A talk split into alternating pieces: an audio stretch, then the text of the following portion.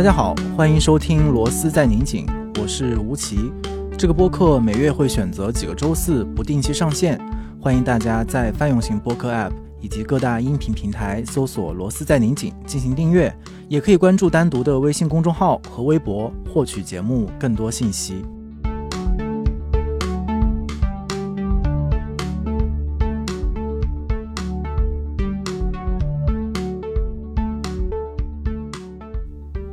今天这期节目会有一点特别，是我们临时制作并且加更的。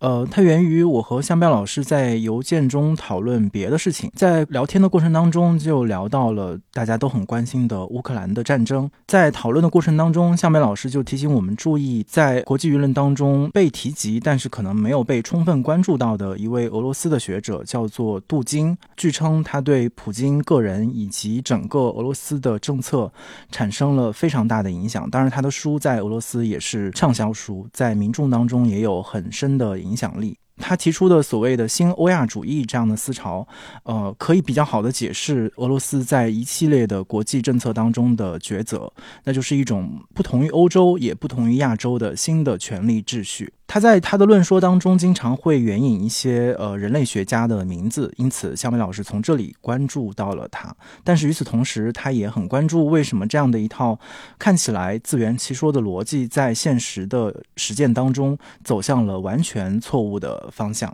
在这期节目当中，肖梅老师会从他比较专门的研究，以及杜金本人在俄罗斯和西方世界的很多的著作和论说文章，来分析这样的一套学说到底意味着什么，以及对今天的世界产生了怎样的影响。当然，另外一方面，他也会回到他最擅长的部分，就是提醒我们不仅要关注远方的战争或者是远方的苦难和哭泣，而是要去追问和我们之间到底有什么样具体的。联系，在聊天的过程当中，他先是说了一个关于他自己出门倒垃圾的故事，然后在聊天之前，他也刚刚结束一场在德国柏林和他的其他同事们一起讨论乌克兰战争的会议。他也告诉我们在德国，他的很多同事此刻正在接收来自乌克兰的难民。如果你对以上提到的这些话题有兴趣，也可以去单独公众号。阅读本期节目的完整文字稿，文字稿可能会更精细一些。它经过我们的编辑以及向彪老师本人的修订。就是您上次说了之后，呃，之前也关注，但是没有说特别的去去把这个当做一个题目来考察或者研究。但是在中文世界里进行一番检索之后，我觉得还是就重新认识了，就是关于这个问题在中文语境的重要性吧。这方面，呃，相关资料其实不少，就是不管是通过翻译的，然后大家自主去做调研，然后写的评论文章很多，但是都比较的单一啊。然后要么就是互联网上会有一些非此即彼的这样的二元对立的讨论，那那样的当然很多了。但是真正的能把这个问题往深里的走，再做分析，尤其能带出到跟，比如说到底跟中国跟此刻的中国人的生活有什么关系？我觉得这个连接是比较缺乏的，所以正好可能您聊的话，也可以从这个角度补充一些很重要的观察吧。所以我觉得一开始就肯定也还是沿着 咱们的老习惯，就是 把自己作为方法，因为呃聊到乌克兰的话题，也是跟您在邮件聊其他的事情提到的。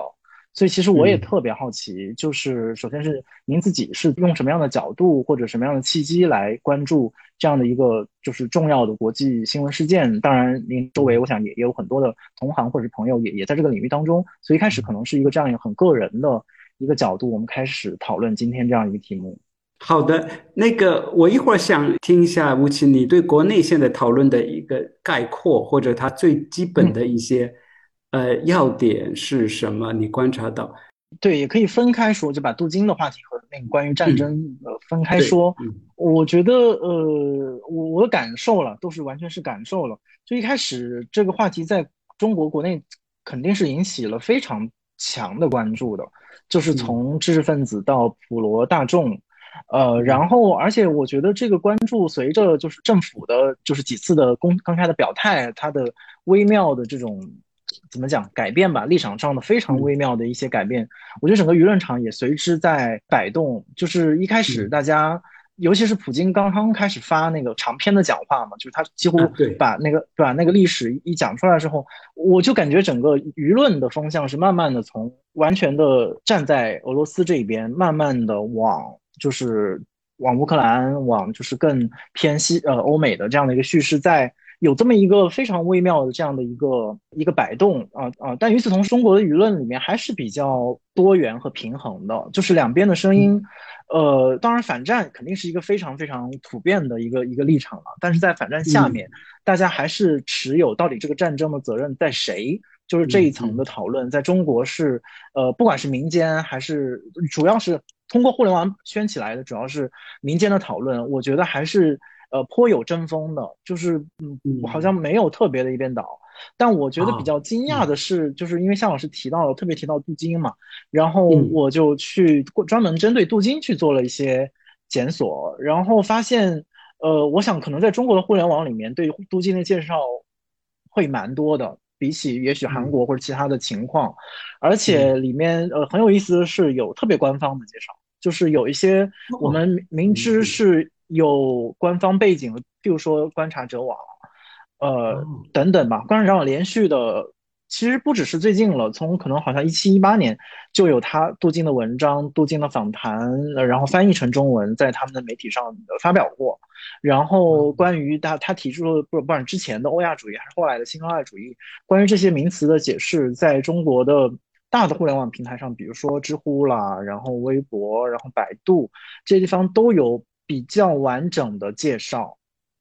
就作为一个理论概念或者它谱系背后的东西都有介绍，所以我我看到这个之后，呃，有一些惊讶，就是它背后其实是已经有一些基础工作在在做了，嗯，所以我就说针对它或者以之为切口来做做分析，然后从这个分析再去看别的事情，可能是比较好的一个。呃，切入点，因为我们也没有什么呃太官方的呃材料去可以把它和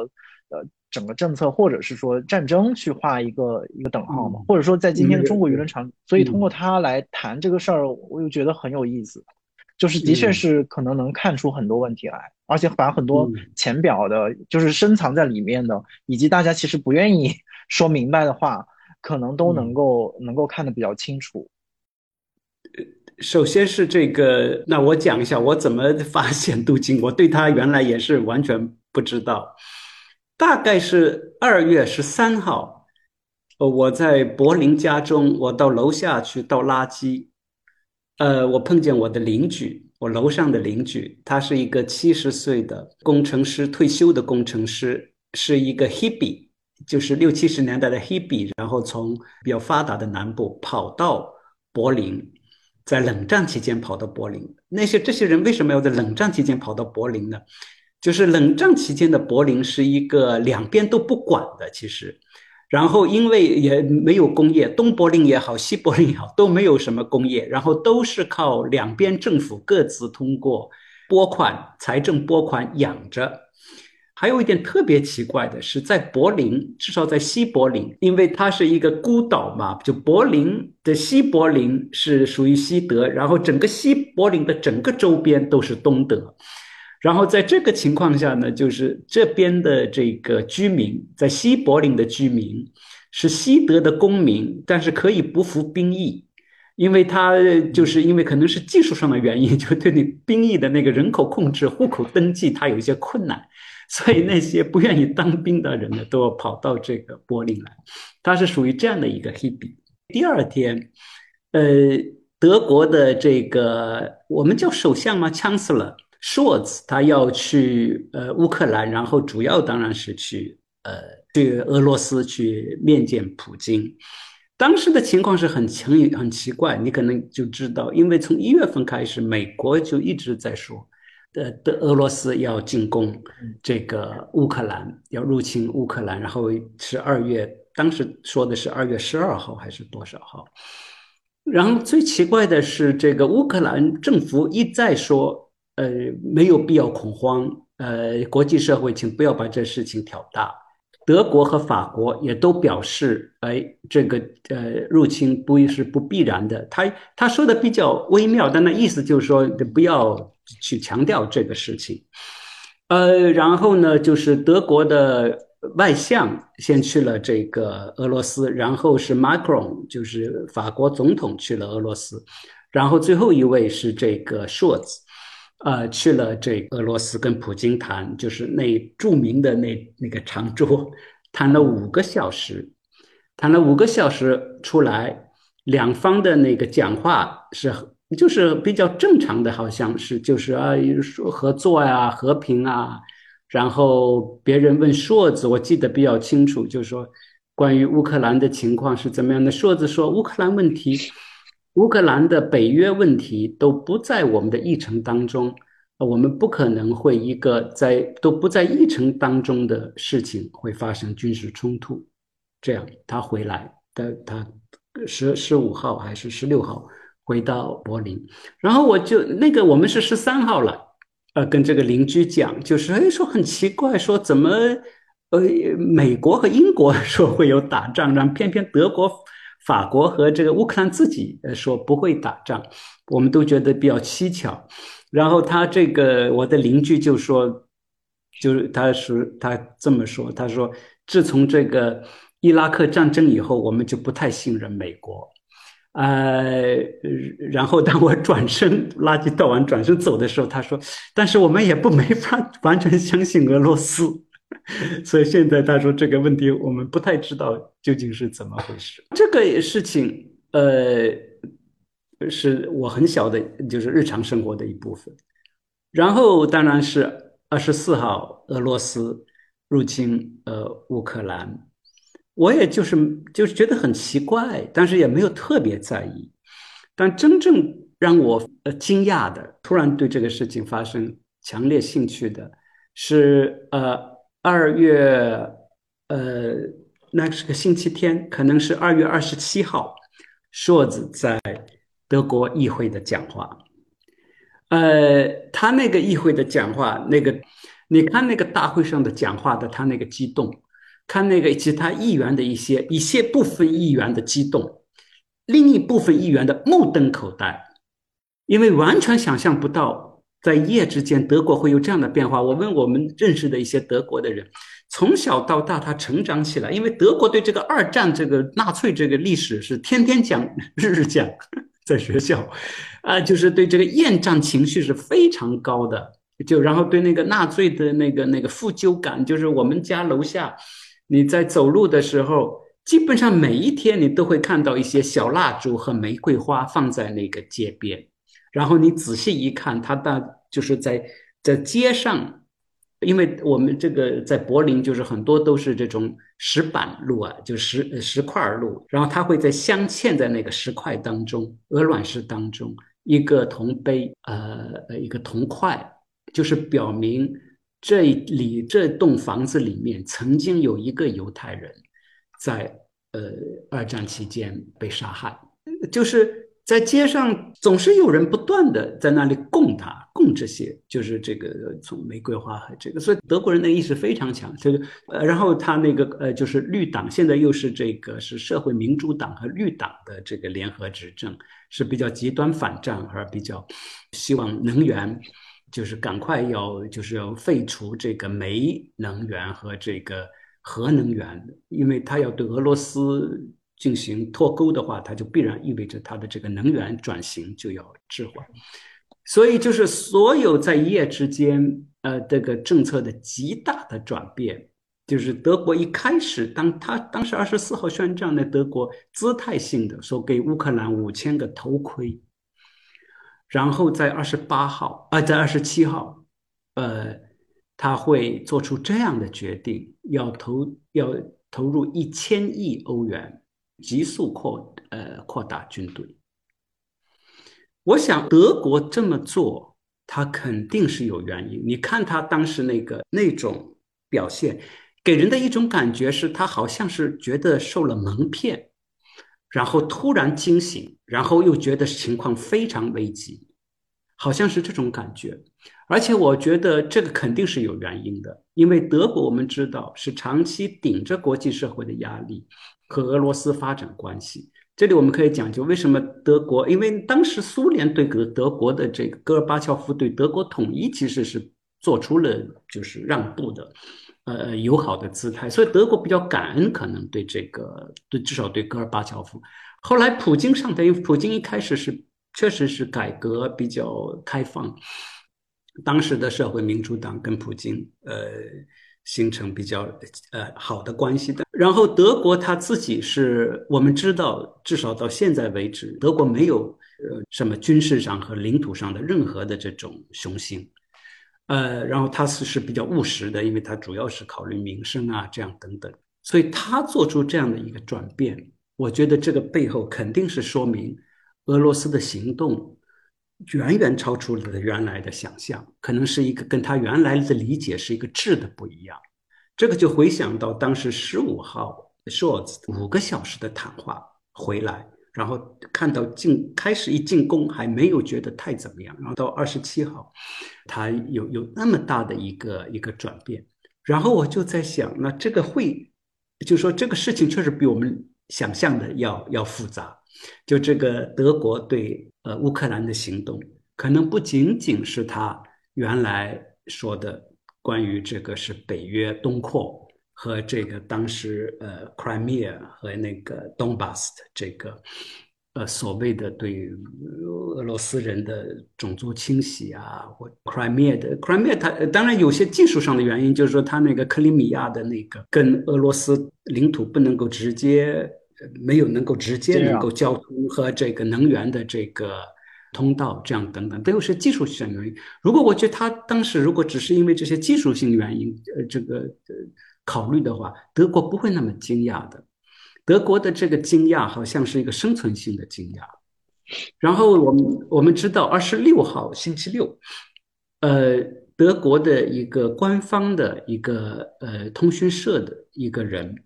他发表了一个叫做《俄罗斯与世界新格局》是这么的一篇文章，宣布这次特别军事行动的胜利，然后就说这个乌克兰回归到了。呃，俄国，然后现在整个世界格局是一个新的格局，西方的呃霸权是彻底的被呃消除，然后他有一些一些呃这样的一个语言，就是说他已经改写了整个的世界的格局。这样，当然我们不觉得不太可能说是二十六号那篇文章会会呃是的那个德国政策变化，那肯定是那几天就二十四、二十五、二十六那几天，他可能收到了新的情报。呃，法理解了这个俄国的行动，然后我就再去看这个俄国的这个呃呃行动。那当然，我们是就知识分子，当然就是我们都看什么那个 Noam Chomsky 啊，这些这些 Tariq Ali 啊，因为就在那个入侵之前，那个 New The New Left Review 就是新左翼评论，那个 Tariq Ali 是我非常。呃，尊敬的一个学者，他刚刚写了一篇文章，他叫《News from the NATO Land》，北约国的 北约地来的新闻。那他主要是讲这个北约东扩是一个巨大的一个呃错误，会是一个灾难性的这样等等，就是大家都是比较呃呃谈这个北约的事情，然后认为要对乌克兰做比较明确的。说法说乌克兰不能够加入北约，要保持一定的中立性，要对俄国的一些考虑不能够不理睬，要认真对待，这样等等。所以，呃，其实这个在西方，这个我们可以再谈。现在就是说，在左派中间有比较大的撕裂。这个战争之后，因为呃，很多人认为是西方左派，因为反对美国的帝国主义，纵容了。俄国的帝国主义，所以这个是一个比较有意思的话题，怎么样去理解？但不管怎么样，那个之前，反正我也 主要是关注这个美国和北约的扩张、帝国主义，然后乌克兰内部的问题，这样等等。但是你看他战争开始之后的那个一些评论，你看他一些就是细节的一些呃说法，然后我就自己感觉到没办法用这个北约扩张这个问题去理解这个战争。当时为什么呃俄罗斯的这个发动战争惊讶了所有的人，包括像嗯基辛格没有发表言论，包括像这些所谓的呃 realism，嗯，现实主义的，就是那个 John Mearsheimer。这个在芝加哥的，现在国内传很多。这个米尔施默嘛，就是的，在国内传的很多的。他认为这个乌克兰，他是在一九的二零一五年发表一个讲话，说是二零一四年那个 Crimea 的那个，呃呃夺取是主要是北约的错，什么这样整的。包括他们这样的人，其实对这个发动战争都是比较惊讶的。为什么惊讶呢？这个我就很惊讶，因为他们一直在警告警告。但是他为什么惊讶？因为其实是在战争的前期呢，呃，我这个我没有非常详细的资料，但是就是说，美国、德国、法国、乌克兰、俄国，其实一直已经在谈怎么样所谓构筑欧洲的新的所谓战略格局。这样，就说大家认为这个俄国的几个要求，比方说，呃，乌克兰要在宪法上明确它是中立啊，这样等等。呃，是可以通过谈判，呃呃得到的。然后所有的人都认为这个俄罗斯不太可能加入。这个说辞，德国是这个是这个是公开的。德国那个那个首相告诉，呃，普京说，只要我在位，乌克兰不可能加入北约，就是很比较明确的一个承诺。这样。然后大家觉得，那那么有俄罗斯觉得那个这样的一个承诺不够，要把它写下来啊什么的，这个都是好像大家都觉得是可以谈的，就觉得是俄罗斯的基本的这些呃呃战略上的考虑，是他不用通过再一次战争，因为一四年已经弄过一次，就不用通过新的战争是可以达到的，所以就是很惊讶他他为什么会发生这个战争。然后你去看这个战前的一些普京，所以我就花不少时间去看普京的讲话和普京的文章。我的感觉是必须要去看这个，呃呃，是这个意识形态和情感的这个层面。他这个事情是一定要放在意义这个这个层面上来理解。他这个战争，它不是一个工具，这个战争本身是有一种。超出现实的某一种意义诉求啊，在里头。那这个意义诉求怎么样去理解这个？所以现在大家都在问说，普京究竟在想什么？那我们不太知道。但他这个文章，乌克兰和俄罗斯是一体的这个文章，就是六月份的。呃，据说是他让所有的士兵都去读这篇文章。呃，就是六月份发表的，二零二一年六月份发表。呃，你看他就是讲很多这样的，呃，乌克兰不是一个国家，这里就是强调一点，就是他对乌克兰不是国家，他这个我们讲到呃杜金可以可以再再详细，他不是说把乌克兰贬低，杜金也是这么认为，说其实乌克兰那 Kiev 基辅，呃，是俄罗斯文明的一个起源，呃，乌克兰人根据杜金说，乌克兰人，嗯。其实是比俄罗斯人更加正宗的接近那个俄罗斯文化核心的人，他比俄罗斯人更加高贵，是他那个文明是比俄罗斯本土的那个文明更加久远。这个是杜金和普京都是这么讲。嗯，所以他的战争不是说把他看低，而是说这是我的文明的起源，所以我不能够被坏人占了，所以我要夺回。我的文明的基因库，夺夺回我的文明的发源地。对，呃，所以你看，他这次就是战争过程当中，他的那个轰炸，他会在居民区轰炸，但是他却对市中心啊，对一些建筑物，就是还是可能是比较小心。这个我们不太知道。他对很多这种在乌克兰的这个一些历史遗迹，它是有一种呃，这就是很深的这种想象的感情在里头。然后再去看那个，当然，普京以前呃的呃一些讲话，呃，我就觉得这个背后的这个意识形态是非常重要，他的一个想象，他对一个俄罗斯新俄罗斯的想象很重要。然后这样我去一看，就是呃，那当然，杜金就马上浮出水面，因为在西方媒体里面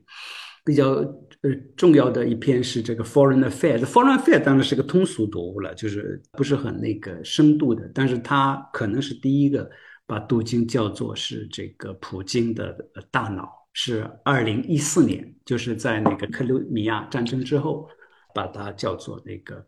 呃普京的大脑。所以我在那里开始，然后去看他的一系列的这个文章。所以这个是算是第一个呃呃话题就是我怎么样关注，然后关注到这个战争背后，一定要去理解它的这个意识，它的这个意义构成。所以意义构成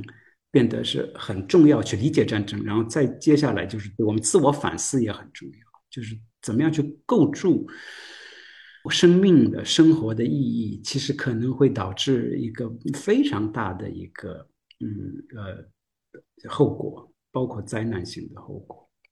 嗯，就我们前面也说到，就是好像呃，除了《Foreign Affair》对杜金有这么样的一个呃定位，就是呃，其实应该是没有其他呃直接的证据会把杜金的学说。对，这个需要我们也需要明确，就是说，那当然，那个《Foreign Affair》那个也是一种阐释啊，也是一种他那，但是杜金呢，曾经是担任过这个呃国会的发言人的 advisor，就特别顾问。呃，同时他也是，他肯定是跟高层是有联系的，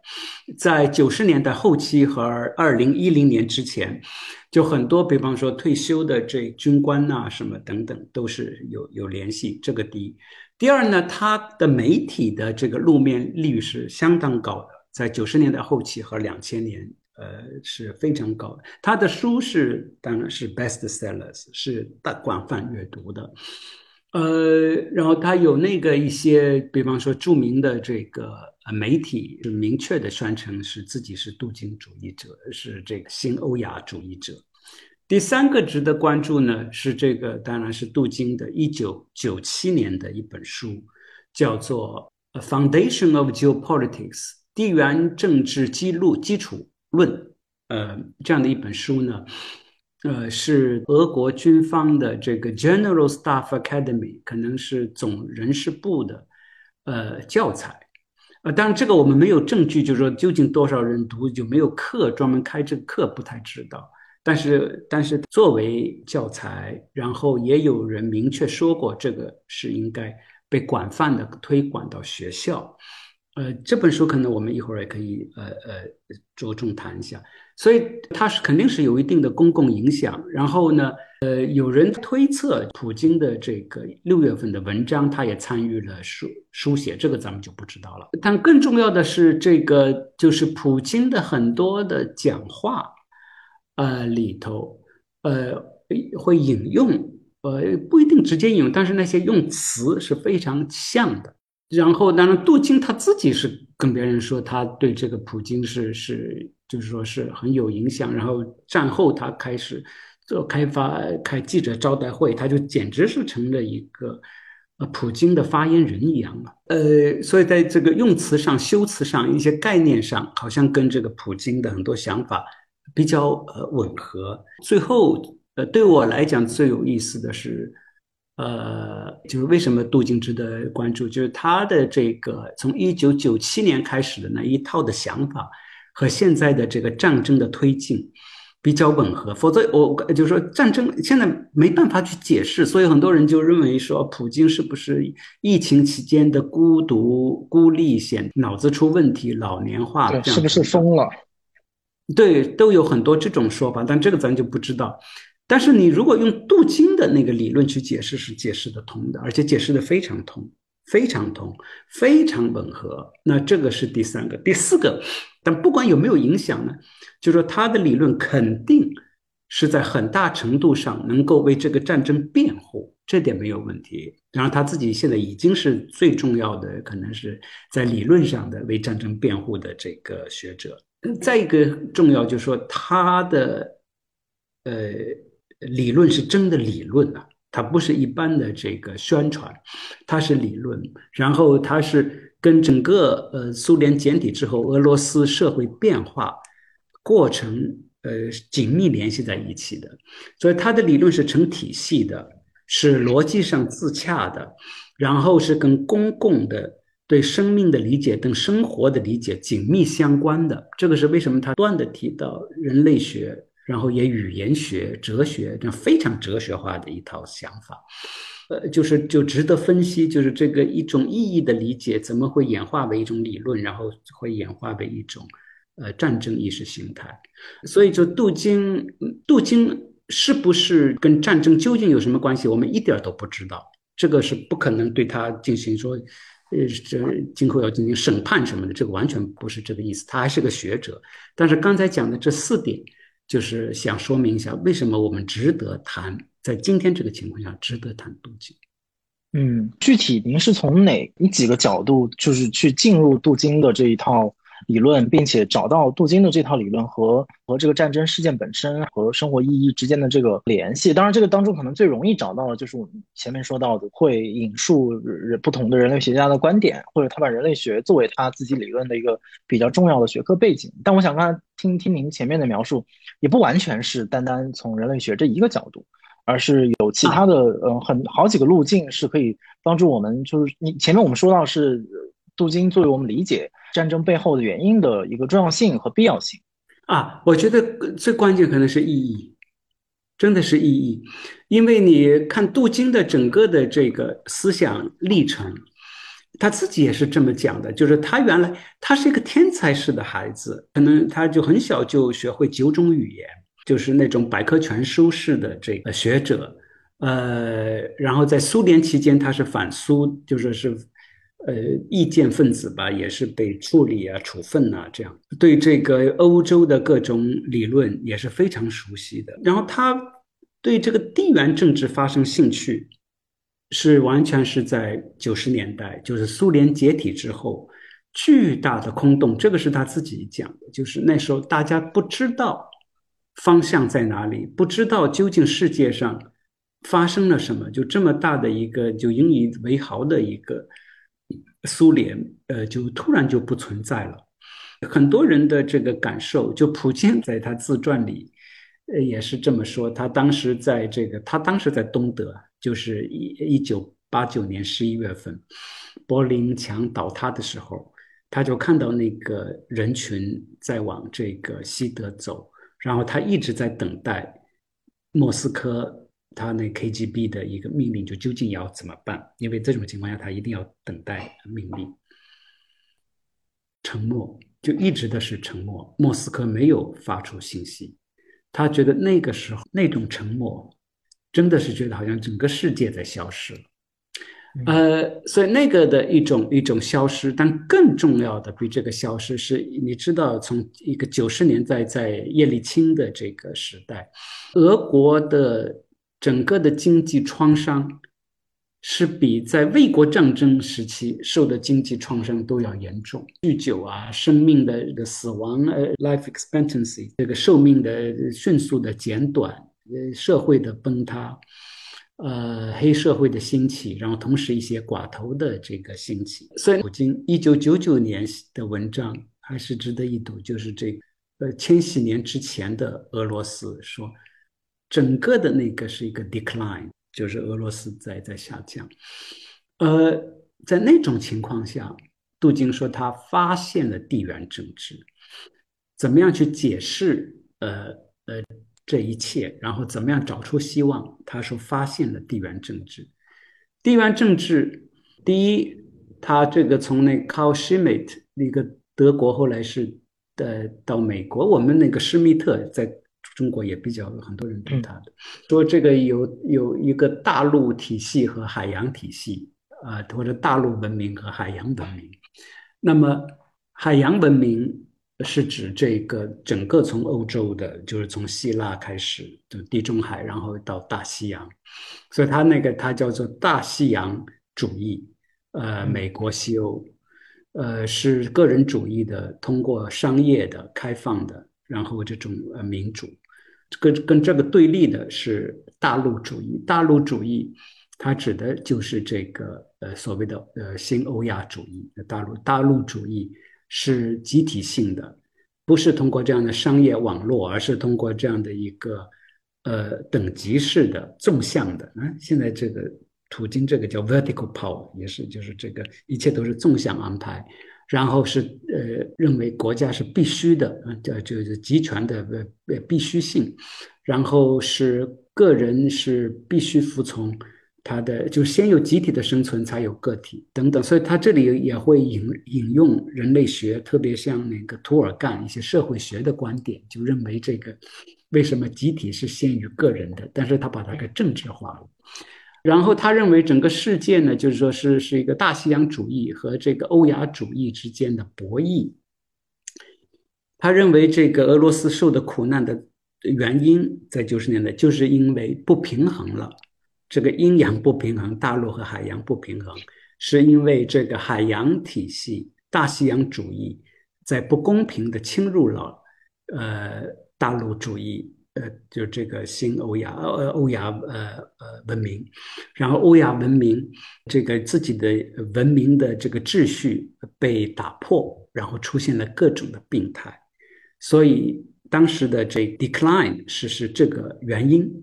呃，然后他是反对社会主义的，他是反对苏联的，他认为这个就是说苏联是是社会主义也是一个罪魁祸首。就为什么这个原来的这些文明，大陆的文明，呃，没有被巩固，被被被西方所侵入？然后呢，呃，这个是原因。从种情况下他的想法里面呢，呃，就是有呃是很多样，然后他。为什么对人类学和这个现后现代这样的一些呃理论，他非常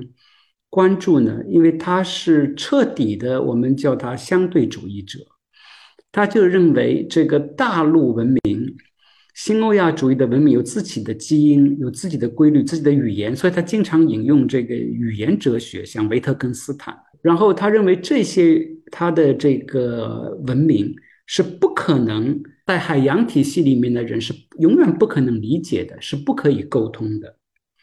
呃，世界必须要保持这样一个平衡，所以你大陆文明内部的事情只能够通过大陆文明自己的语言去理解和评价，你不能够用这个海洋文明的语言来评价。那现在最大的问题，他认为就是用海洋文明评评价了这个大陆文明。呃，这个第一，第二，他又不是简单的民族主义。认为国家不太重要的，最重要的是这个呃呃文明文明文明，他就回到这个原初的，所以他对那地理环境啊、气候啊这些东西，他就特别关注。为什么他认为是这个？就是欧亚大陆的这个气候，呃，是养成了这样的一个文明气质，呃，这个气质是不可改变的，是必须要去尊重，呃，所以这个文明是最重要。然后他在一定意义上，他是一个。比较奇怪的叫做多元文化主义者，他又是宣言呃多元文化的，而且但是他多元文化是这样：如果你是一个犹太人或者是一个穆斯林，呃，比如很多犹太人或者穆斯林是这样的，自己在文化上意义上是一个犹太人或者穆斯林，但是他不一定去信这个犹太教或者伊斯兰，呃，这个在杜金眼里简直是一种罪恶，就是因为你。背叛了自己的这个文明基因，所以他认为这个现代性，西方的现代性，大海洋系体系里的现代性的最大一个问题，就是因为他背叛了自己的，呃，这个文明的根基，所以造成很多问题。呃，但是他又说，哦，这如果你们自己愿意去这么做，他也就不管。但是你不能够要求我们大陆文明，呃，去这样做。这个是他理论上的一些呃叙述，反正是对这个文明这样的一个呃非常抽象的概念，但又好像是一个非常本质性的一个概念的，这个是他一切的想法的呃呃根基。呃，这个对于乌克兰，我们可以另外再讲，因为乌克兰在这个欧洲是是一个很重要的。我们知道，就是中国的这个很多民族政策的这个思考是来自于列宁，列宁的。主要是通过乌克兰问题来叙述他的民族政策的。那普京从去年的一系列文章是一直在骂列宁、抨击列宁，是说列宁，呃，怎么塑造了出这么一个假的国家、一个虚构的国家叫乌克兰等等，这个是完全不成立的。然后那个杜金呢，对这个乌克兰就有很多叙述，就觉得这个俄罗斯必须要占领，呃。乌克兰整体除了乌克兰西部，他有很详细的叙叙述的。除了乌克兰最西边的三个省，他认为他在他们的文明跟这个呃呃斯拉夫文明不完全一样，呃，所以不不一定去管它。但是其他的你一定要占领。这个占领是等于是替天行命，是因为他们这个在文明体上一样的，是事后因为不正当的。这个呃呃政治变化，呃扭曲了呃这个这种关系。所以他最近那个讲话就是很清楚的，就是呃当然我们在违反国际法，但是我们觉得这个文明这个东西比国际法的地位更高。嗯，呃，就刚才听得很入神了，就是我觉得这个和中文世界里面对他呃这个人的描写，或者说好多对他的描写也是对普京的描写吧，是有一致的呃地方，就是总体感觉就是在下一盘很大的棋，然后这个棋，我就当然一方面有些声音会认为他们完全是疯的，是。是完全失去理智，然后没有底线的一个声音。但是我觉得也有另外的声音，是认为就是至少在中国的舆论里面会认为他们是有其合理性的。当然，这个合理性和中国本身的合理性并不是一种合理性，但是他们就因为出于对于美帝国主义、对于西方文明的一种一一种反对和排斥嘛。然后我本来有一个问题是想问您，关于比如说刚才杜金的这一套的理论和过去的，比如说我们看到过兴起的，比如说。法西斯，然后就在德国这样的一个意识形态的兴起，呃，是不是可以直接的做一个这样的对照？当然，这是我之前准备的一个问题。在听他描述的时候，我突然觉得他跟过去的中国传统的呃王朝里面那种对于天道这样的一些概念的一个一个感受，有是不是也可以做另外一种呃对比对应？对这个第二个问题先讲，我就觉得跟这个呃呃天下的这种或者天道的这个呃述说，呃有一点相似性呢，是在什么？就是在这种你可以说是在认知方式上，还在一个情感构成方式上有相似性。因为呃这个当不仅是中国了，就基本所有的文明都是这样，就自我中心嘛，因为他不太知道世界还有别的人。他都认为自己是掌掌握了绝对的真理，呃，就是没办法把自己相对化的，就是说，然后形成一种共情心啊，这种在个人层面上是有，在群体层面上是，呃，我这个是相当现代的事情。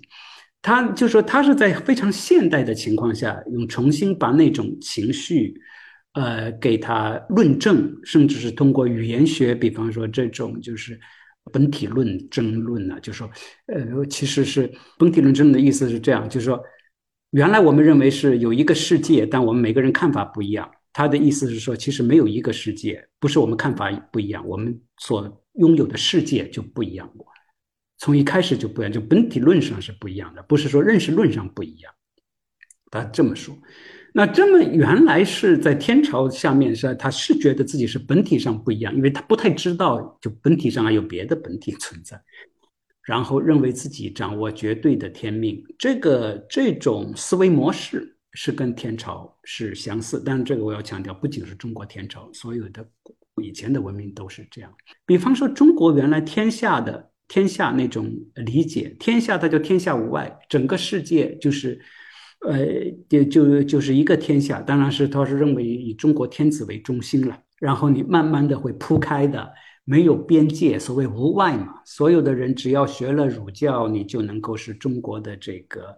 呃一部分，所以要教化，呃呃这么一个一个想法。杜金的这呃这种新欧亚主义呢？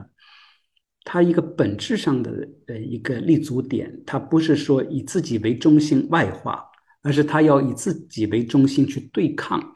因为它最重要的一个起点就所谓大洋，呃，就是海洋和大陆的二分法，而是绝对的二分，因为他认为这彼此之间不应该有交融，而且只能够有平衡这样。呃，所以它是这样的一个对抗性的。呃，它一方面是通过这种文明啊、这种天呃天命啊这样的一些人的气质啊、本性啊来叙述，但另外一方面，它在呃具体叙述过程当中，它又一下子会变得非常的这种用现代性的语、现代地缘政治去理解。呃，比方刚才讲到的，就英国呃和美国关系啊。德法在欧洲的地位啊，他又通过这样一个具体的去理解，因为这个是原来我们比方说天下这些观念没有这样的一个其实地缘政治的概念，它它是一一就一根筋从文明论到到底的，然后跟这个纳粹的这个意识形态呢，它是有根深蒂固的关系。但是你杜敬自己是在理论上，他叫他他是说第四种理论嘛，他是认为这个在现代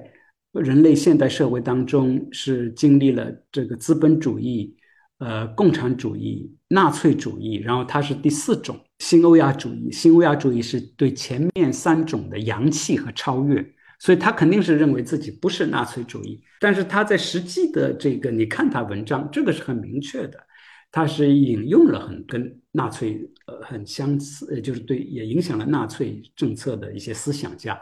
但这个我们我觉得不太重要，就是给他什么标签，不也说说他是不是纳粹，这个倒不重要，但是他的这个思想根源跟纳粹的这个思想根源很近，在哪里呢？就是对这种。呃呃，文明的这种呃呃强调，这个是就是德国所我们叫它浪漫主义思想，十九世纪浪漫主义思想是影响到后来人类学发展，但是就是在政治上又出现一个很大的一个问题，它确实是影响到这个纳粹的，就是对比方说日耳曼人这个呃的文明的这个本质，呃呃，就是这个人啊，他他形成这么一套呃文明，他的这个本性是这样。你不可能去改变，嗯，这个民主对他就是不合适的，民主对他就是会是一个呃毒药，呃，你一定要去捍卫呃自己的那些传统、那个历史、自己的根，就是呃非常呃呃重要的。那那就是这个也是解释为什么就是纳粹会在这个三十年代呃兴起，也是因为。大型的这个一战之后，德国的战败，然后有国际性的全世界的经济危机，资本主义的经济危机，那个巨大的一些呃恐慌、空虚和迷茫，呃，所以突然就发现了根，就是传统，然后这个对自己种族自豪感的重新的兴起，就这样的一个高贵的民族，怎么会受到这样的屈辱？这种呃呃自豪加加屈辱，形成了一个巨大的动员能力，这个是纳粹兴起非常重要的原因。然后他特别是对那些精英，当时的那个精英，又特别有有号召力的。所以你看，当时就是希特勒上台，当时大的资本呃是非常呃支持他的，嗯，他不仅仅完全是一种。经济上的考虑是这个是跟他的意义，跟他的这个意义世界的构成，要这口气呀，要要这个荣耀等等，呃，这个我们可以再谈。就是我觉得中国社会也要警惕，就是说这些东西一开始讲大家听听的比较奇怪，但是你在一定的这个经济社会条件下去讲，是很能够打动人心。然后讲了多了之后，它就变成一个执念。嗯，就是佛家里面讲的一个执念，你要仔细去想，是就讲不通道理的，他对不能解决你的什么人生问题啊，这个跟这个物质现实没有什么关系，但是它会变成一个执念，执念就是你要愿意为他牺牲，不问逻辑原，不问原因，不问道理，你就是要愿意为他牺牲，然后反对这个执念的人就是你的敌人啊，就就马上会被。定义为敌人，也是不需要辩论的这样的敌人。这个是当时他跟这个纳粹这个思想呃根源的呃联系。就纳粹也是这样，就全世界整个人类要分成两三个，其实就是文明板块。每个文明板块是呃要要保持它，保证这些文明内部的自洽性，不允许被侵入。然后是每个文明板块有自己的中心，而文明板块要统一，所以不能够被肢解为呃这种分裂的。普京和杜金都有这样的叙述啊，我们都是同种，这个同一个文明，现在居然要活在被分裂的状态，好像是一个呃是一个非常痛苦的一个一个事情，有很多这样的一个叙述。嗯，那您您刚提到了他跟纳粹的这样的一个兴起的，不管是当时的政治经济的条件，还是他迅速的能够在当时一个语境当中获得成功。我觉得整个这样的一套通过比如说文明论这样的一个方式去进行，呃，这样怎么讲非常总体的一种社会动员或者意识形态的动员这样的一个模式，是不是呃高度相似的？以及为什么在今天这样的一个呃二十一世纪之后这样的一个语境里面，之前我们在国内都讨论躺平啊，我们讨论内卷，讨论是一个讨论虚无，就讨论生活意义的消失，然后大家好像没有那样的。呃，政治激情，或者说我们还没有遇到什么哪个理论的火柴，它能够点燃，不管是在中国了，还是在世界范围里面，我们反正之前我们看到国际新闻，经常就是普遍的大家的政治的冷感了，然后投票率的低，然后大家对这一切理论主义丧失兴趣，甚至对自己的生活意义丧失追求。我这是我们之前或者是我自己理解的某种这个阶段的国际社会的一个一个特征。这个背景成立的话。为什么像杜呃杜金他所代表的这样的，当然他也不是唯一一个人了，就他所代表这样的一股思潮，他能够具有这么强的一个现实的操作性，然后他和一个呃世界大国的决策，就是自己作为一个国家的决策，尤其是在军事上的决策，能够形成这样严丝合缝的一种。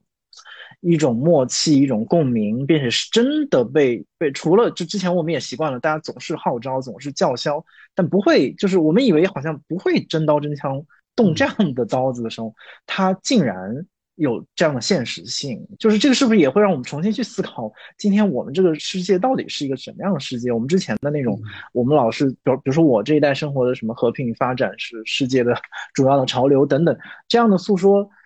好像都。值得重新的再来看，或者重新的来分析。对，所以这个是第一点，就是如果你要问德国的欧洲的主流政治家，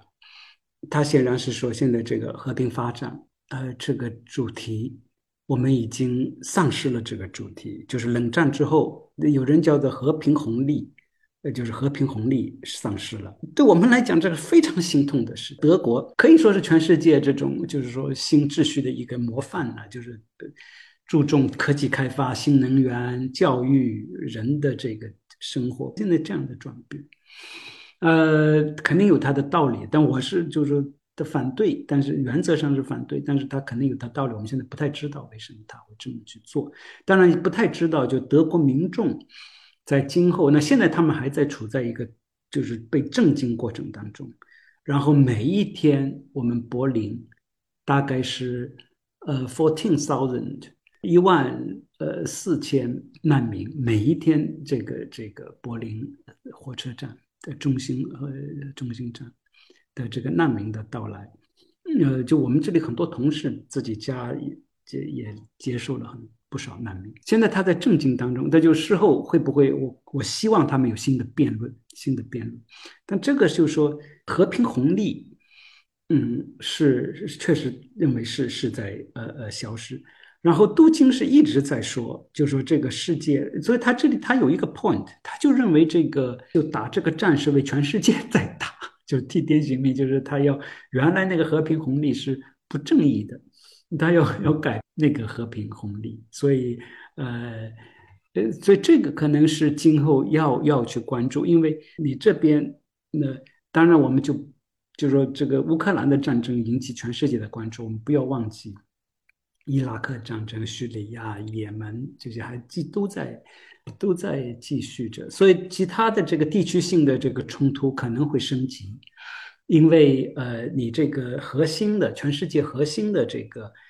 呃地区的这个关系出现了一个紧张，就是欧洲出现了这么一个大的变化，那其他的呃呃，就是欧美可能就很就是精力就分散，所以可能冲突会会增加。然后前面那个就是为什么在一个普遍的政治冷漠下面会出现镀金这样的一个呃呃情况？首先，当然，这个是确实是有它俄罗斯的特殊性。就像你讲的，这个在在其他国家，呃，你要说有镀金的这种呃言说，那确实听起来是上个礼拜他的讲话听起来是跟原来的我觉得有点不一样，他是变得比较不太像学者。他比方说他在他在话里就讲说，俄罗斯必须对呃乌克兰有绝对的控制权。有绝对的政治上的和军事上的控制权，否则俄罗斯文明不能够呃保护。呃，俄罗斯文明的完整性啊，它这个完整性也是一个很重要的概念。呃，因为他们很多就是这种文明是一种生物性的比喻啊，像一个有机体，像一个生命。嗯，对对，你脱缺了一条腿就是不对，这个完整性不能保护。呃，但这样的话，在其他就是一般的人听起来，第一反应就是确实是比较奇怪。那那这个俄罗斯的特殊性，呃，就是它有一系列的这个地位的不不吻合了，就是它的这个军事上的强大，呃，核武器的拥有和它这个经济地位不吻合，和它的人口，它然后它的人口和国土的呃不吻合，然后它的历史和现状的呃呃不吻合。呃，确实，它跟西方关系的这个复杂性，这里当然不能够否认，北约和美国在这里是起了一个呃，就是呃 provocative 作用，他们不是没有责任的，这肯定是有责任的。对他的这个，他感受到这个挤压，然后他那个就是极端性，这个呃，苏联呃，从那么一个超级大国的下滑的那个速度，这个是有其他社会很少经历过这么一个严重的一个下滑。那这里我就讲一点，呃，想起来就是关于这个虚无主义，呃呃，就说杜金和普京，你看到普京的这个叙述里面，呃，就说怎么样去看这个历史，变得一个很重要的一个问题。大家对意义空虚，然后就说这个意义空虚怎么来的？他他的这个历史叙述呢，嗯呃，关于现状的历史叙述是。是值得去呃关注的。那么呃，这他们两个人都是一致的。普京的那个话，可能大家都都是熟悉的，就是不为呃苏联解体惋惜的人是没有良心，梦想回到苏联体制的人是没有头脑。这个是普京的所谓他的名言吧。然后他一再强调，这个是杜金一再强调的。就说呃，普京的话，但我不知道他原来是来自于杜金还是怎么样，但现在是这杜金引普京说，普京说了，这个苏联的解体是一个地缘政治的悲剧。杜金一再强调说，听清楚了，普京说的苏联解体是个地缘政治的悲剧，什么意思呢？不是一个体制的悲剧，不是一个理想的悲剧，不是一个社会实验的悲剧。不是一般的人类历史进程的悲剧，而是一个地缘政治的悲剧。因为苏联体制，他们都是反对苏联体制，都是反对这个社会主义的。这个的普京就更加明显。但是他是他认为这个苏联不应该解体的，是原来我们所说的那个霸权，就美苏帝国霸权，那个帝国霸权不应该解体，然后应该解体的。是苏联作为社会主义实验的那个实践应该解体，所以这跟我们左派的理解是一百八十度的相反。然后你看他对列宁的这个抨击，说是列宁怎么创造出了一个新的一个本来不存在的乌克兰。一九一三年开始，列宁的呃一系列的呃辩论关于乌克兰问题，然后一九一九年。给乌克兰工农的一封信，里面然后大量学者说，这个是是非常清楚的，就是当时的是有辩论，就乌克兰是不是应该呃独立？呃，你看列宁那个文呃文章，就是可以跟这个杜金、普京的这个说法就形成很有意思的对比，是什么呢？第一就是他那个列宁那个分析呢，是有大量的关于经济政治安排的讨论在里头。他认为要废除这个农村的这种奴，呃，他叫那个 land estate，是一种就是类似于农奴制度，要要要要废除，呃，然后要建立要工业化，要然后苏维埃，然后他在政治上他是说有两种，呃，布尔什维克的，就是一种呢是呃乌克兰内部认为这个是独立比较重要，当然列宁说那是布尔什维克的一部分呢。他们有这样的关于国家独立这个要求，作为一个理论，作为一个建议，应该是存在的。然后他同时呢又说，总体的布尔什维克苏联的这个对乌克兰是不是独立这个问题不做明确的结论，呃，是是可以讨论。然后，但这个也是理论上的讨论。到到最后，他的意思是说，呃，如呃，最后是由乌克兰呃人民自己决定。如果他到最后呃那边的呃呃认为是独立就可以。但是列宁说他的的的最重要的一条线是这个呃无产阶级的联盟，这个不能破碎。如果说是这个乌克兰国家，比方说是陷入到这个。当地的地主和资本家的手里，那个不允许。那其他的主要是保持这个，呃，无产阶级联盟这个性质。然后在这个条件下面，乌克兰是不成为一个独立的一个一个共和国。然后列宁到就是非常明确的说，乌克兰应该是成为一个独立的共和国，是因为根据当时乌克兰自己的决定，特别是乌克兰本地的共产。呃，主义运动的这些人的自己的决定，那这个乌克兰的大部分的理解是这样，是说这个这个乌克兰能够进入到苏联，并不是因为乌克兰那边的人认为是跟俄国人是一一个种族啊，一个文明啊，那列宁也不这么，可能从来不这么认为，他这主要是一个共同理想，这个我们也以前讲过，是一个共同理想，这个其实跟那个当时我们。蒙古乌兰夫啊，这些是非常像的。那乌兰夫为什么认为他一定是跟汉族有什么文明 上的根源？他是一个共同理想，他成为一个共产主义，所以他他愿意跟这个呃内地的这个这个社会主义运动联联合在一起。呃，列宁这个就是他那个信里面，他是一个历史上俄罗斯是一个压迫别人的民，在这个区域里面，俄罗斯是压迫乌克兰民族的呃呃民族，所以在谈的当中，首先要照顾乌克兰民族的要求。所以他那个文章你看起来就是跟那个杜金 那个文章形成非常鲜明对比。最重要的倒不是说。论点上，我就觉得那个叙述方式上，因为列宁他那个讲的都是非常的这个具体的，就是说你这个土地是怎么回事，然后说权力怎，然后党的关系是怎么样。杜金那个讲的都是人种、气候、气质。一会儿我们可以还有讲一个，普京也是呃引用的，翻译成血性啊，就是 passionality，passionality 这个不是从杜金那里来，从另外一个一个也是一个民族志。也就是所谓的人类学家和这个历史学家来，杜敬也引用的这个这个词“血性”。我刚才讲这个一圈，就是对这个历史怎么看。然后呢，呃，再讲一一个小点，就是跟中国很多话话语相关。普京在二月二十一号一个电视讲话，俄罗斯的电视讲话，呃，其实都是为战争准备了。呃，讲话你再讲乌克兰问题，呃，乌克兰是一个不存在、不应该存在的国家，都是苏联。创造出来，列宁创造。他也问说：“那为什么当时列宁会造出这么一个国家，让这些所谓的国家有一个自决权，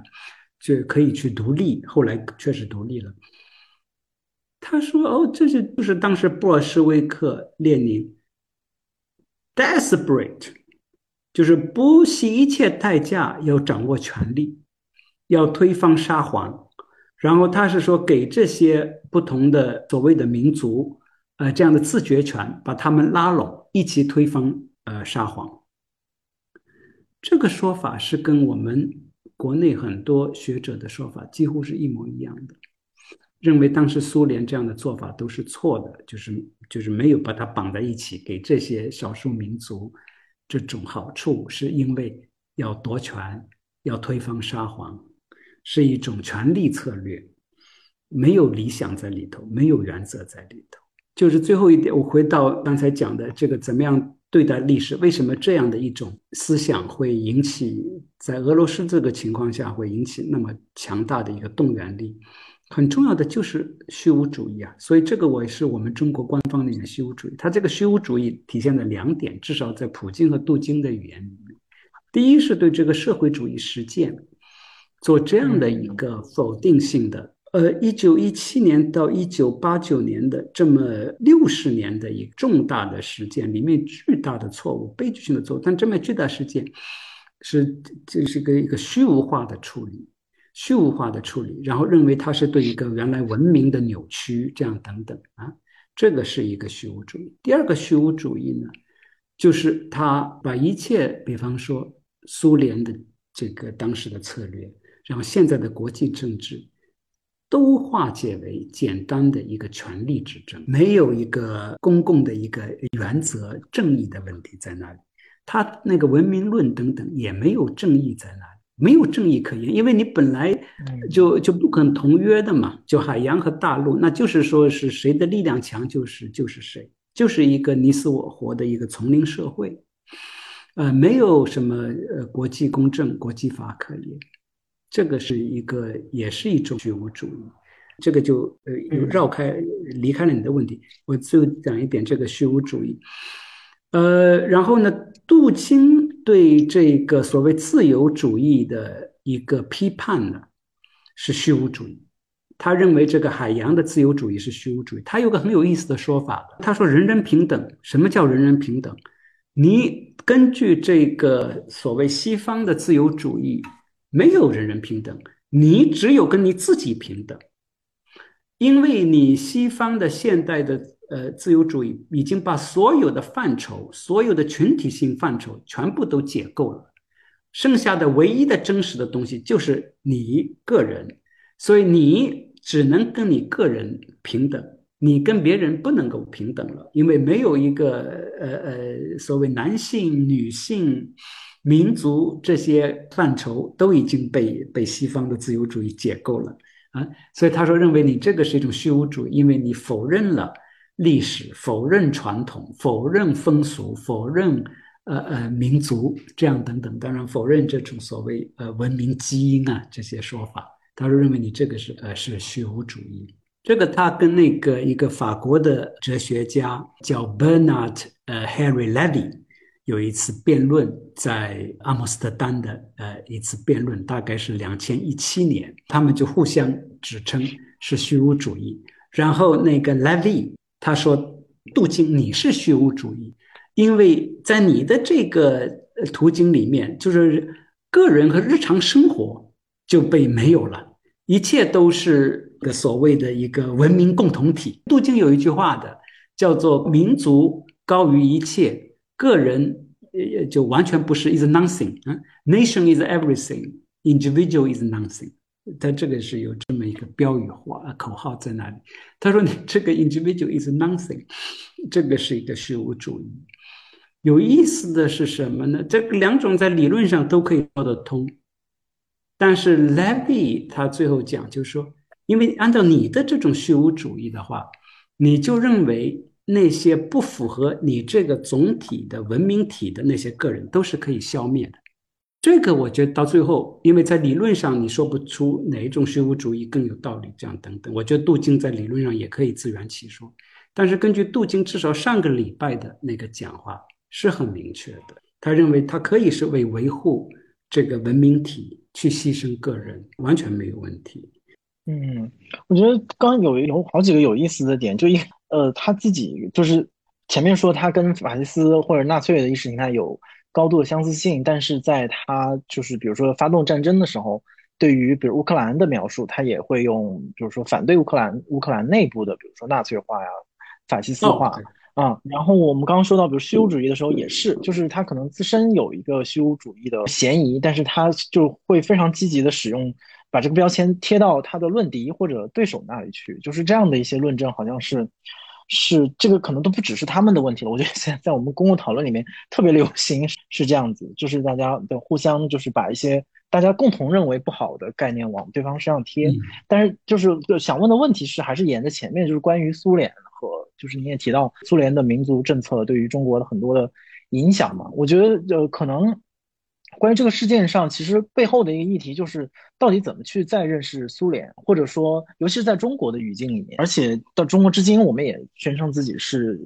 社会主义传统社会主义国家，然后包括世界都在关注，比如中国对于这件事的一个观点和态度嘛，就是我们是不是还能够用就社会主义这样的一个传统来呃贯穿到这个事件当中，或者说贯穿到我们对于中国。以及和俄罗斯这样的一个所谓的战略呃伙伴关系这样的一个理解当中，就是因为在前面您的论述当中也出现了很多不同的层次嘛，就到底它是一个纯粹的地缘政治的问题，还是说它当中是有呃共同理想的成分？这个其实，在我们之前也反复的提到过，就是怎么去认知这样的一个社会主义呃传统。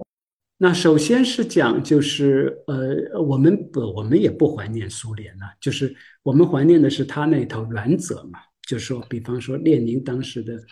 列宁当然也有一些很多做法，很多人包括我自己也是不同意的。比方他对这个对先锋党的，呃，就是就是强调这个，可能是因为。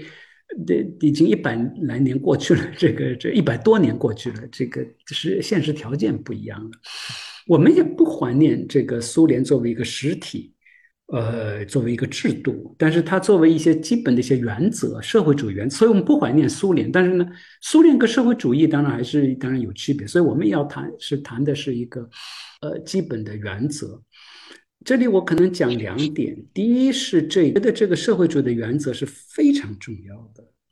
为什么呢？第一是跟这个虚无主义有关，因为你看那个国内年轻人讨论，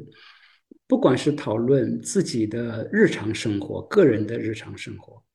还是讨论国际社会，呃，确实都是一种丛林想象。就是这个日常生活，也就是竞争嘛，就是谁能够有有能力，就是那什么原则什么等等，这都说说好玩的，不要太文青，不要太文青。呃，国际社会就更是这样了，就不要文青。然后他为什么现在对国际政治很多人那么关心啊？这个也是，就是说跟以前没有，我觉得他也是有一种投射，是个人生活的这种。丛林感，然后把它投射到国际上面，那个人生命的丛林感是确实是令人焦虑的。这个是就是直接体验是很不好的。即使你竞争成功了，下一次可能会失败。但你一旦他把它投射到一个国际政治上，然后有一个自己非常坚定的民族主义的一个立场呢，这一切好像变成一个比较很好玩的。好像有一种道德意义在里头的一个游戏一样，呃，但这里当然这个变成一个游戏，主要是说就就就是没有什么原则在里头，可能有一些呃规则，就是事实，比方说弱肉强食，这是一个有这样的一个法则在里头，但是没有道义上的原则，这个是虚无主义，就是把人就变成动物，呃的一种看法。那么这个你要作为一个很小的一些国家群体或者个人的，呃，你愿意怎么？这个当然是就是可能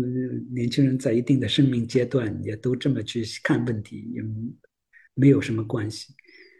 但是中国确实是呃力量太大了，现在力量大，首先是因为这个人呐，人口。呃，如果说这么大的一个国际社会里面的一个呃实体一种声音，如果没有一定的原则的话，我不再说是不是说给国际社会造成什么负面影响，你自己就搞糊涂了，你自己就搞糊涂，因为你要做的事情，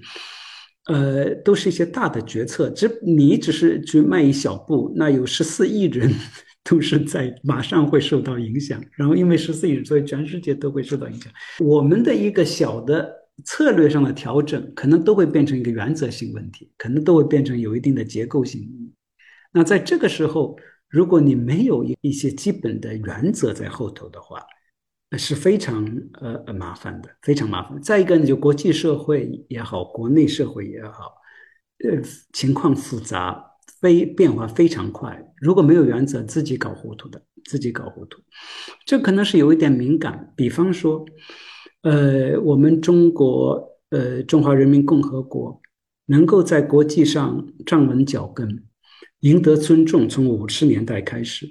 领土主权这个万隆会议的五项原则，周恩来定的五项原则，那是非常重要，那是我们中国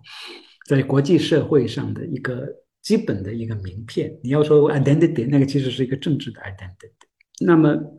你这样的原则可不可以为一些现实的一些利益可以去呃呃扭曲它？其实是一个很大的问题。你可以说哦，那就这一次原则就先可以放一放，因为这一次获得的利会很大，可能会改变我们在权力角逐中当中的一些。关系可能是这样的，但是我们作为这么一个大的国家，呃，其实这是一个非常危险的一呃一种计算，情况太复杂了，你不知道别人会怎么怎么反应。如果你没有那样的一些明确的原则，然后你在做一些决定的时候，就可能会呃会被一些眼前的利益给迷惑住，整个棋局会混掉。因为中国这样的体量最重要的。是保持自己的一个，就是你要心定，要未定，保证自己的基本的原则。再一个是，呃，就他现在是会不会对社会主义原则呃的这种遗产，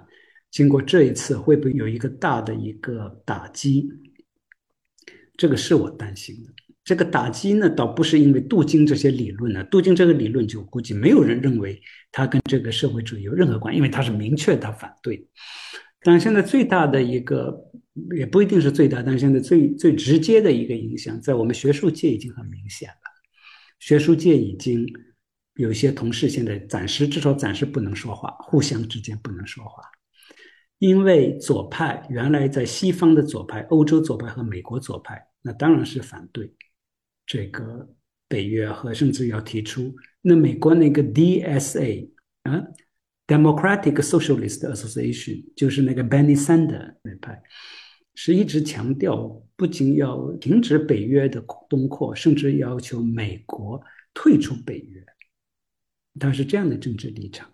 但现在他们是被打压，非常打压。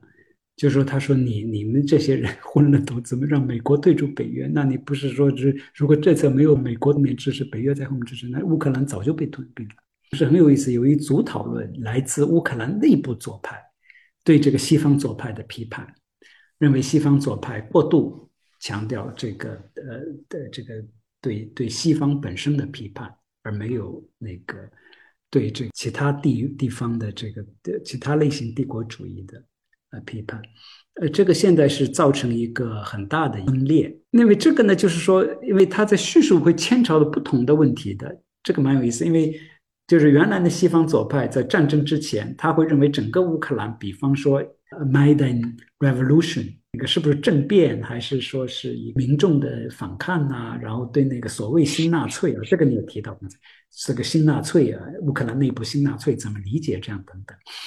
是都都不一样的，都不一样的，能够，所以这个也是我比较希望能够想想怎么去做它，就形成一个国际左派。你，呃，确实是情况不一样。那确实在美国的左派和在乌克兰的左派，它直接面临的问题确实是不一样。然后怎么样有各地的呃左派，比方说你韩国可能左派，中国现在不知道有没有，就是有形成声音的一个左派力量也很难讲。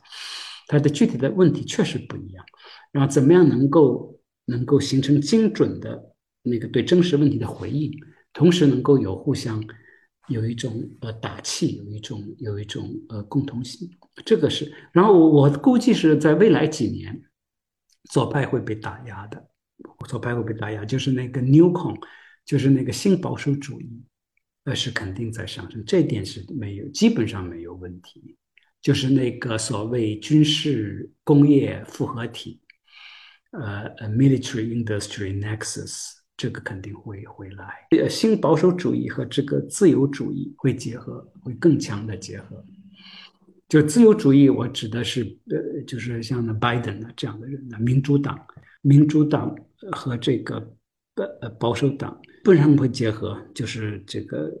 会形成一个共识，比较强的就是关于所谓这个安全问题的共共识。然后，呃，左派会不会会受到一个打击？对，嗯，我想有一个问题是，我觉得我们前面的讨论都是在嗯，基于说我们正是像杜金他所代表这样的一一个新的理论思潮的兴起，以及给今天的国际呃社会带来这种巨大的影响嘛。但其实，在在咱们呃之前通邮件的时候，其实你也提到了，就是。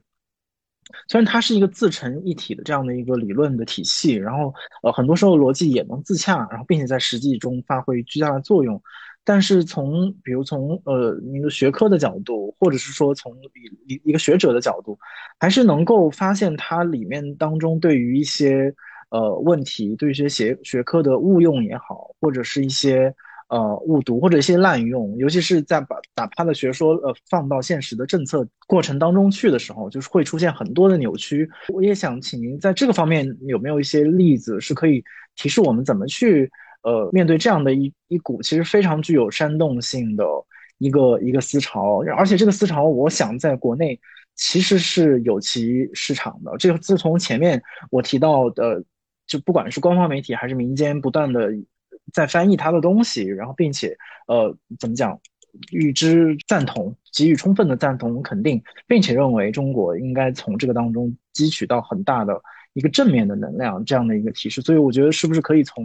呃，就是刚才我们顺着他说，现在我们 看看他。的漏洞，或者是他的值得怀疑的那个那个点，那些地方是什么？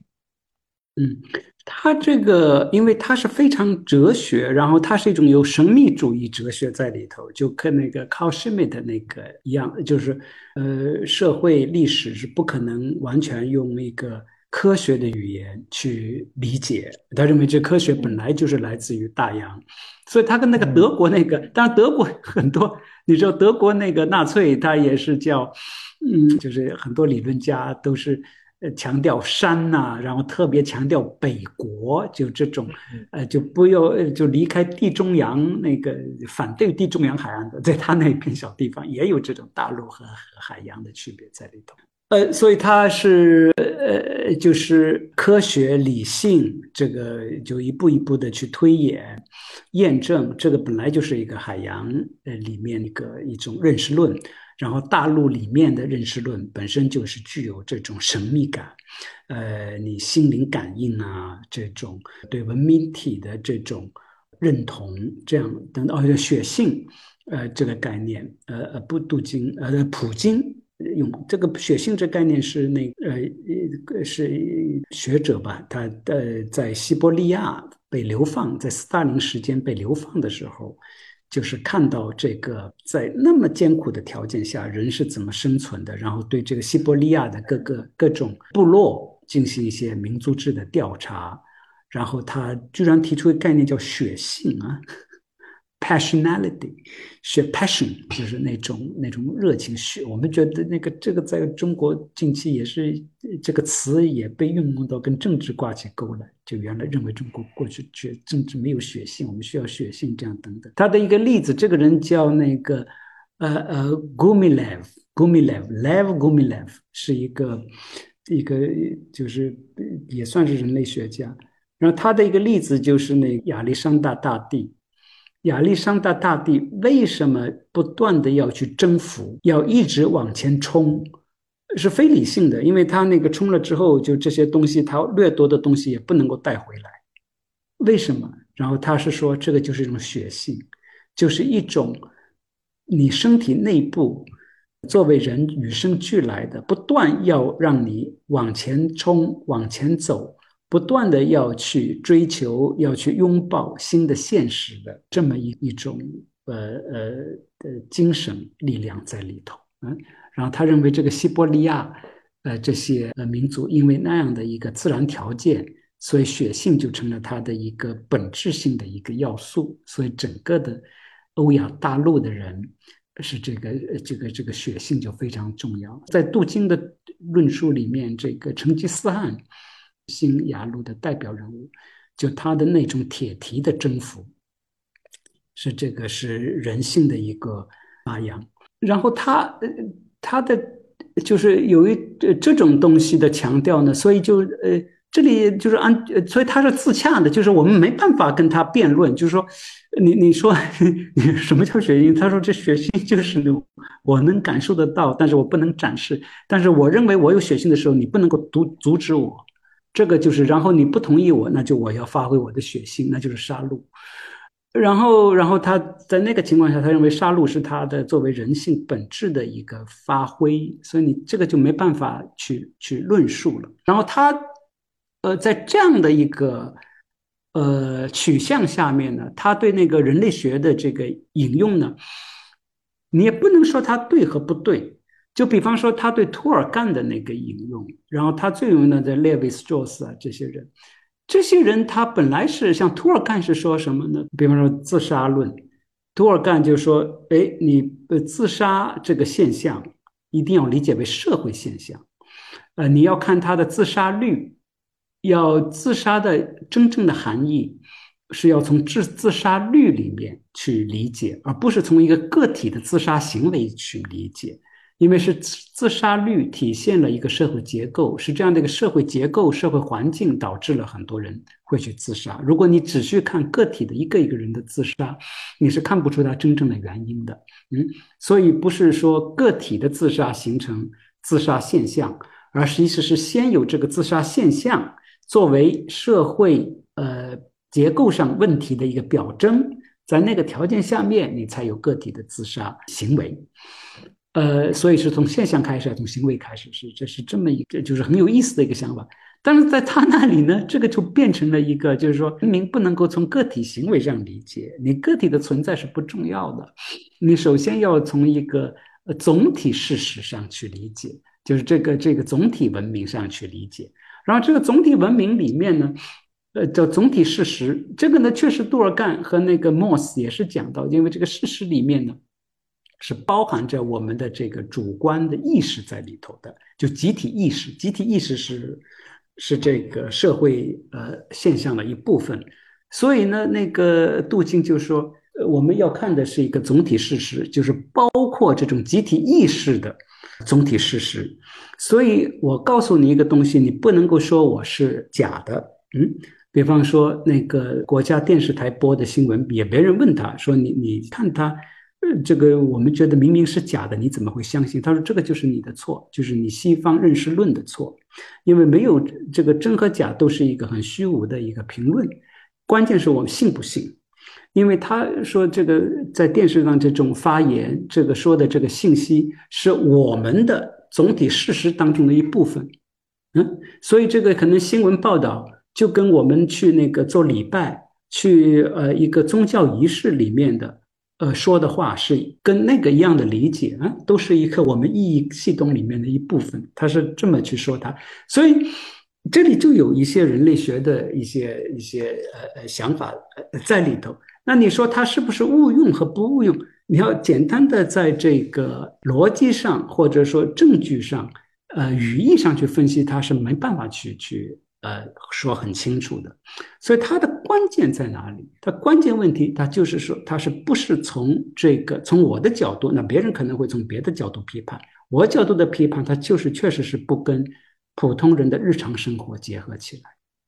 因为它的出发点不是说你普通人日常生活的最关心的是什么，最想要的是什么，让普通的日常人的生活。怎么样去理解社会？怎么样去理解事实？当然，对普通人来讲，说什么是绝对的真，什么是绝对的假，确实不好讲的。它也确实是形成自己的一个所谓总体事实，里面有意义构成，里面和真和假都是模糊在一起的。这个我们是知道。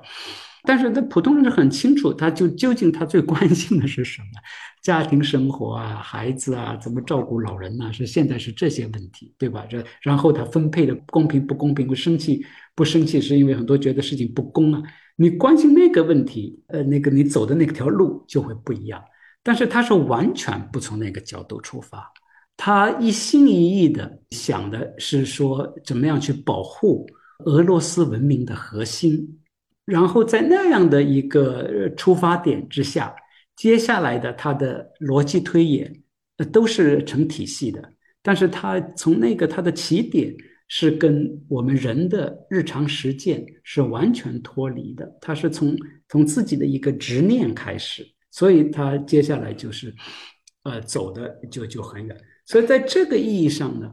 确实不能够和他做一般意义的学术辩论。所以这个一。确实是要从一种更加把它当做一个人类学现象本身，呃，一个一个社会学现象本身去分析，就是他做的东西不是研究啊，他做的东西是一个意义构造的工作，确实是意义构造的工作。呃，然后你怎么样去真正去反驳？我觉得不是从文体上去反驳，呃，确实是要通过一些群众动员去反驳，让大家真正的去思考。他这套想法怎么来？它的意义究竟有什么意义？呃，跟你的日常生活实践是什么关系？就从这个角度给他的这些说法定位。就其实也是沿着前面那个一开始，其实您提就提到了意义，用用这样的一个概念来开启今天的讨论嘛。这个意义是有两个层面，一个意义是基于对中国社会或者是我们周围的年轻人的，就是怎么寻找意义、呃创造意义这样的一个一个问题开始的。我觉得那个是可能一个特别日常生活呃领域的一个意义。我觉得另外一个意义是刚才您说到，比如说集体的意识或者说集体的意义这个概念，是我最近几年，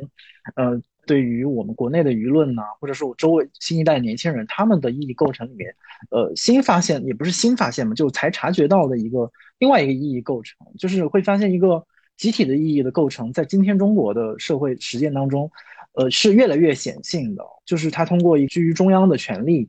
及其周围的他的种种的意识形态的机器，然后慢慢的渗入到呃新一代熟知的，比如社交媒体，然后这种互联网的。呃，这种碎片化的社交当中，它从过去的那种大喇叭式的，呃，意义的叫嚣或者意义的生发，到让它渗透到下面，然后真实的起作用，这个过程，我觉得它的确给很多的人带来了，就是这两重在这两重意义之间的一个。一个拉扯和张力，然后找不到位置，或者他以为自己找到位置，但可能恰恰恰陷入到了一个一个迷局里面。然后这又想到您开始提到您个人的那个特别日常的画面，就是出去倒垃圾，然后那一个老人说：“我们不能太相信美国，但我们也不能太相信俄罗斯。”放到中国的语境里面，可能每一天我们的中国的年轻人们走出自己的门，常常都会遇到这样的问题：不能太相信这个国家，我们不能太相信那个国家。不能太相信这个媒体，也不能太相信这个媒体，不能太相信这个老师，也可能也要对这个老师有怀疑，甚至是不能太相信这个朋友。这个朋友好像我有些观点我也不认同。就每天你大量的面对的就是这样的意义的无所踪，所以可能今天我们就最后可以收束到这样的一个日常的场景当中。因为您刚通过您刚刚分析和拆解，其实也把看起来好像发生在一个很遥远的国度的战争，它和一个人的日常生活的时间空间联系起来，所以。就是当他这样一个问题落实到我们今天这样的一个日常生活的时候，或者尤其是面临的刚才一个特别简单的，我们不能太相信 A，也不能太相信 B 的时候，那我们相信什么？或者说我们还还要相信吗？因为像杜金他们这样的一套理论，他也是在强力的输出一种相信嘛，就说你你可以别想了，你跟着我相信也是一种相信。那在今天，包括我们前面说到，比如共同理想，某种意义上也是一种相信。所以，嗯，所以是这种意义的构成，在今天是。还有什么样的方式呢？尤其是当我们察觉到世界发生了这样的巨变的时候，那具体到个人的这种意义选，它对于我们去选择个体的意义，会是一个什么样的变量呢？您觉得？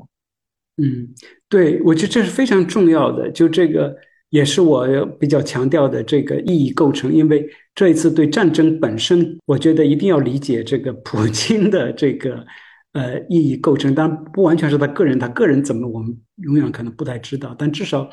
作为一部分的这个俄罗斯社会，呃，在这个一定要理解它的意义构成。然后再再一个呢，就是在今天这样的巨变之中，呃，我们怎么样去呃面对自己的意义构成？然后在最重要的一个，其实是你前面讲到，就是这个个体的意义构成和这种呃集体性的意识形态和情绪。今天在社交媒体上的这种呃争吵，我是比较奇怪的，因为这次就是因为呃乌克兰战争，我想了解一下国内的一些呃情况，所以我看一些我中学同学的这个微信圈。呃，因为你知道温州人做生意，而且他是温州人，是社交技巧比较娴熟的，就是会和气生财的那种。居然出现这种就是的断绝啊，就是很不愉快的一个一个情况，不是简单的一个意识形态的差别，很多都是一些呃呃情绪呃呃冲突。那么情绪的冲突是什么意思呢？如果意识形态差别，呃，严格上讲是可以讨论的，但是情绪的冲突呢，是很难去呃跨越，它联系的。就不是一个意识形态的理论，而更多的是这个意义本身。就是比方说，有的时候是很直观的好和坏，高兴不高兴，舒服不舒服的这种的直觉的反应啊。所以，我们今天裹挟我们的，对我们产生影响的，其实是这种情绪性的意义构成的过程。呃，有那么多的这个谁都不太能信，这个我觉得倒是比较正常的情况。什么都不信，呃，他显然不会，我觉得他不必然会造成一种觉得是没有方向感，有一种呃失落。那这里的关键呢，就是说，因为今天的社会确实比较复杂，确实而且。应该大家都对所有的事情都抱有一定的怀疑，都抱有一定的距离感，呃，然后你可以有自己的原则，但你可能会发现别人的原则和你都不太一样，这样等等，这个情况都是比较正常。那在这种情况下，确实是我们需要一种方法，来对同时对多样这种呃宣称吧这种姿态保持一定距离的情况下，你怎么样把它能够呃形成。的就是和你自己经验比较符合的、比较呃自洽的呃一个意义的图景。那怎么做做到这一点？我觉得要回归到对自己物质生活的日常实践的理解是比较重要的。这个其实不是直观，不是那么简单啊。也就是说，你你自己做什么工作？呃，你做这个工作，为什么有的时候高兴，有的时候不高兴？工资是多少？整个工作情况是怎么安排的？你住在哪里？这个小区是谁盖的？原来这个房、这个地是被怎么用？被怎么样征过来？用什么建筑材料盖的？多少钱？这样等等，对这些东西多关心，对这些东西多关心。你知道自己作为一个人，你的焦虑究竟是哪里来？就是他的你的个人的焦虑的社会起源。你个人生存的非常直观的吃的住的，呃，喜怒哀乐的社会起源在哪里？然后有了这样的一些基本把握，你不用把它写成论文，不一定很系统的，只不过只是一个稍微的一个意识啊，有点意识就够了，就是关注到这些。然后这样呢，呃，你会碰到各种各样的不同的事件或者不同的叙说，你可能没有直接的答案。但是你基本知道自己在这个社会里面你是什么样的一个位置，然后你同意或者不同意，你会基本的比较清楚，就说你为什么会同意或者不同意那种说法，其他说法同意不同意，为什么会有有什么道理在里头？那现在一个什么样是一个问题？就是说我们在社交媒体上看到各种各样的这种宣称。然后我们的同意不同意，很多程度上是根据一种非常模糊的情绪在走，然后你不能够知道，也不能够向自己解释你为什么会同意或者不同意那种啊说法。嗯，你为什么会呃会同意这个俄罗斯就是在维护正义？极少人能够有证据能够明确的说这一点，但是但是。我们的这个日常生活里面，就非常愿意把自己投射到那种立场，或者投射到另外一种呃呃立场，觉得这个呃俄罗斯是彻底野蛮的、不讲道理的，呃这样等等。然后特别是对这个呃这个，我可能我没有做系统的了解，就对那个乌克兰的那那种贬低在社交媒体上，这个是我比较惊讶的。讲那个总统是戏子，讲乌克兰是欧洲的子宫，就是呃，怎么会这个？我觉得有一点难以想象。呃，因为中国是说从鸦片战争之后，对于这个外敌入侵这个事情，我觉得是非常敏感的一个话题。会说欧洲的妓院子宫称别人总统为戏子。呃，这个是说明已经被某一种情绪高度绑架了。那么，把自己先从这些情绪当中解放出来，就就就够了，就够了，对吧？你说的好像现在这个标准非常多元，我们觉得是呃难以适从。我觉得那个问题可能不是特别严重。如果你觉得多远，其实就可以思考。那现在还有一个问题，就是说是那种投射。是非常简单的，把自己情绪投射到，呃，一种非常绝对化的论述上面，然后变成一种执念，然后产生一种很大的冲动，就觉得必须要说服别人，而且觉得在说服别人是在救别人，因为别人肯定是被蒙蔽，就跟杜金说的，是的，乌克兰的人一样，呃，是是呃被蒙蔽、被欺负。被压迫而不知道，所以它是一个解放的力量。所以这个究竟意义构造，我觉得回到自己的这个呃物质生活，呃不是说简单的物质主义，但是思考观察自己的呃物质生活。所以我也强调所谓辅境，要去重新去审视辅境，发现辅境。我觉得对这个意义构建非常呃重要，所以一定要对那个一些虚无缥缈的一些大的论述。我觉得一定要要呃重新去审视，然后对一些基本的原则，我觉得比方说，呃，你看中国这样的历史现代史，这个万隆的五项原则，这个虽然比较抽象、比较大，但是也是很清楚的。我觉得这样的原则，我觉得是比那些所谓文明论呐，是呃血性啊，要要要重要的。的多要去保护那样的一个能够讲清楚的原则。最后，我觉得今天的要确实是一个意义构造的问题。我们对于中国读者去看杜经，也是要看这个意义。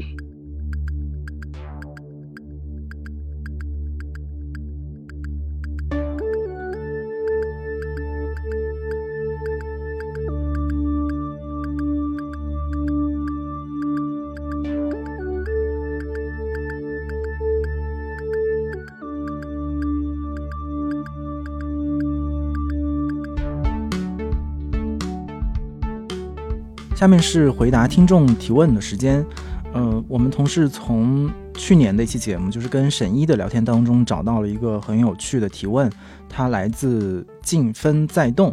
他问：听这个播客，总感觉我在其他人身上找什么我想要的答案，但是别人给的答案又都是属于别人独特性的，跟我要的答案好像对不上。然后他也说，他对这个播客感兴趣，也是因为他正好处在那个向外探索、向内又不知道要什么的阶段。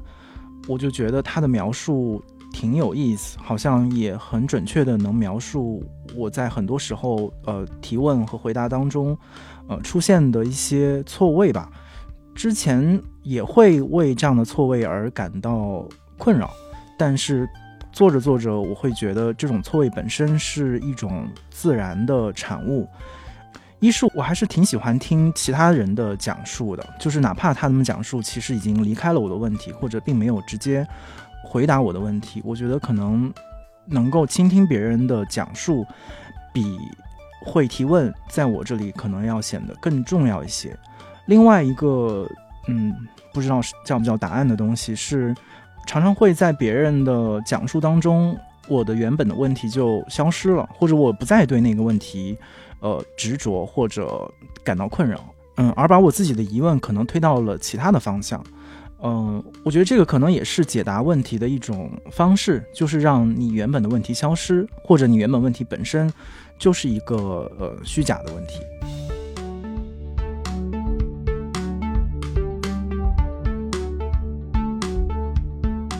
如果你有任何建议或者提问，可以通过单独的微信公众号、微博找到我们，在本期节目的评论区留言，我们将在下期节目的末尾回答你的提问。